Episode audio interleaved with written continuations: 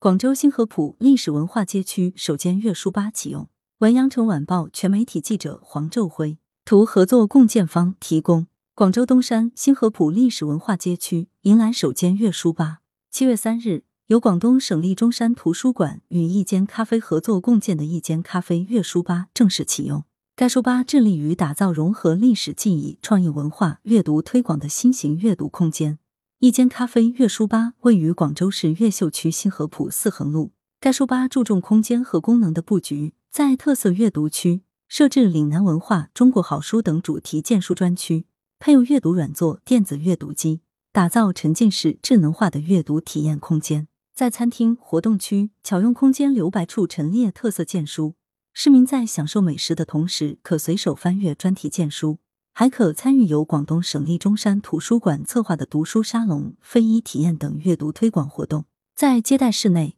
巧妙运用书籍装置艺术，打造雅致文艺氛围，为市民游客推荐主题新书。东山新河浦以清水砖墙、民国水刷石、西洋式风格为主要建筑特色，印证了羊城多元文化并存的历史。该书吧启用仪式现场。广东省立中山图书馆馆员通过新河浦的精细对比东山五大桥园的历史故事等，娓娓道来老东山往事，